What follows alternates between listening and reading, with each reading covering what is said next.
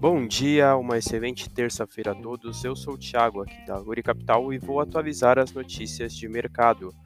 Mercado internacional, fechamento de ontem, o S&P 500 teve uma leve alta de 0,1%, o DXY uma queda de 0,40% e os Treasuries, os juros americanos para dois anos, uma queda de 2,29%.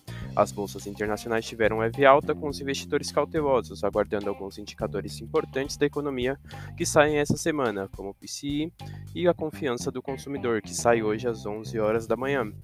No mercado doméstico, o Ibovespa fechou em baixa de 0,40%, o Dow Foot uma queda de 0,35% e o DI1F27 uma queda de 0,96%.